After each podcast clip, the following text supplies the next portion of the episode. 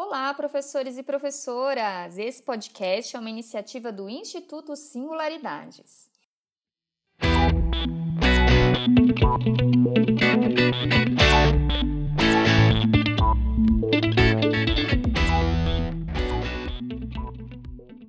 E este é o primeiro episódio do podcast da série de cursos Neurociência na Escola meu nome é Adriessa Santos, eu sou mestre em Ciências pela USP, especialista em Neurociência e Educação, pós-graduada na Moderna Educação pela PUC, bióloga pela UMC e graduando em Pedagogia pelo Mackenzie. Eu também sou coordenadora da pós-graduação de Neurociência do Instituto Singularidades e também autora dos cursos online de Neurociências na escola aqui do Singularidades. Ah, e eu também sou professora da Educação Básica. Começamos hoje a série Neurociência na Escola para refletirmos sobre o papel da neurociência no cotidiano escolar. Hoje vamos falar um pouco sobre como a neurociência e a educação relacionam-se entre si. Será que elas têm essa relação mesmo? Como será que isso acontece na prática? Te convido a responder essas e outras perguntas no episódio de hoje. Vamos lá? A sala de aula, no processo de aprendizagem, é um espaço com diferentes estímulos sensoriais e eventos simultâneos. Do ponto de vista do aluno, ele está aprendendo tanto o conteúdo relacionado ao seu curso, quanto os modos e procedimentos que regulam o espaço da escola.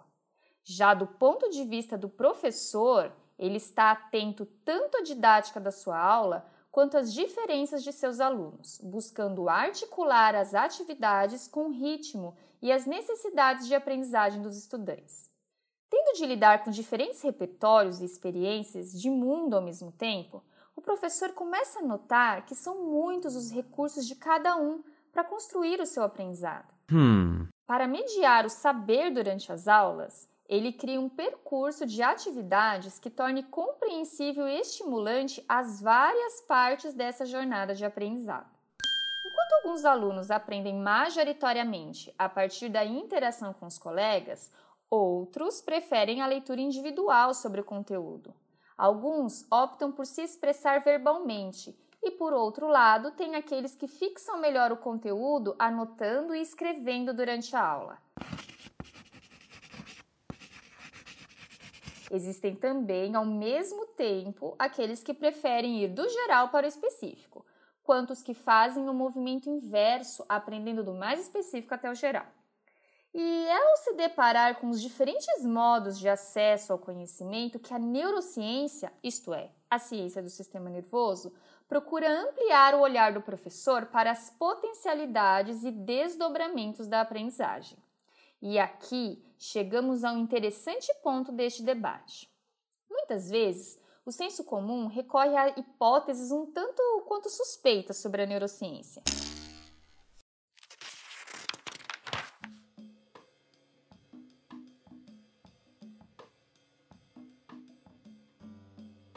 Imaginando ela como uma bula, uma receita, um padrão do que se deve ou não fazer em sala de aula no caso de dificuldades de aprendizagem dos alunos, ou mesmo diante de outros desafios que a sala de aula repõe a cada dia.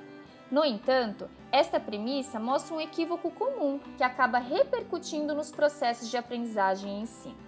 É preciso distinguir os fundamentos da neurociência, muitas vezes bem diferentes dos chamados neuromitos, que são divulgados nos meios de comunicação em massa. E sim, você não ouviu errado, estamos falando de neuromitos. Os neuromitos são generalizações ou informações parciais ou equivocadas sobre as descobertas neurocientíficas. Hmm. É preciso cuidado para não confundir um com o outro. E é muito comum pais e professores interessados nos processos educativos se entusiasmarem com os avanços da ciência. Mas é exatamente por isso que é importante que não se confunda as ideias e técnicas sem base científica com as conquistas da neurociência e seus conceitos e ideias rigorosamente testados em um ambiente educacional. Aí você pode se perguntar, mas como assim, Adriessa? Quero dizer que os saberes desenvolvidos pela neurociência são uma importante ferramenta de ensino na prática da sala de aula, desde que se aproveite o rico diálogo entre pesquisadores da neurociência e educadores dedicados a compartilhar a construção deste saber em comum, localizado entre esses dois campos, a neurociência e a educação.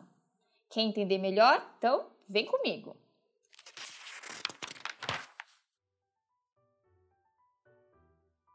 Do mesmo modo que a tecnologia se tornou uma importante ferramenta para a aprendizagem, conhecer como o cérebro aprende também passou a ser um importante diferencial.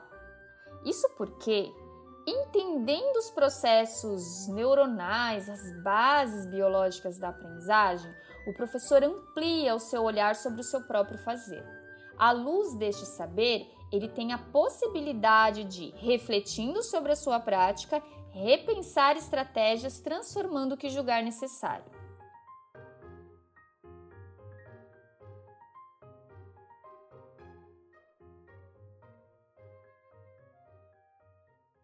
Embora o ápice das pesquisas sobre o cérebro tenha sido na década de 90, a interface da neurociência com a educação é recente, reunindo pesquisadores de diferentes áreas, que vão desde as neurociências cognitivas até as teorias educacionais e outras disciplinas relacionadas.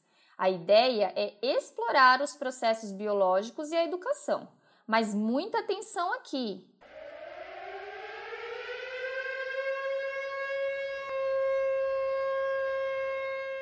Isso não significa que a neurociência pretenda biologizar a educação, muito pelo contrário.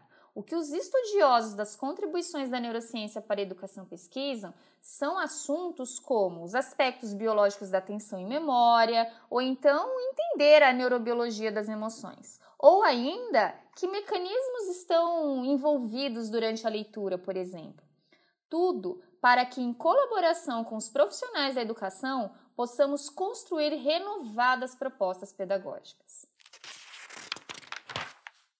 E assim vamos chegando ao final do episódio de hoje.